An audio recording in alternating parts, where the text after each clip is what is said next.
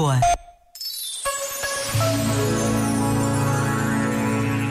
Escreveu dirigindo-se a um jovem poeta Manuel António Pina. Procura a rosa. Onde ela estiver, estás tu fora de ti. Procura-a em prosa. Pode ser que em prosa ela floresça ainda, sob tanta metáfora. Pode ser. E que quando nela te vires, te reconheças como diante de uma infância inicial não embaciada de nenhuma palavra e nenhuma lembrança. Talvez possas então escrever sem porquê.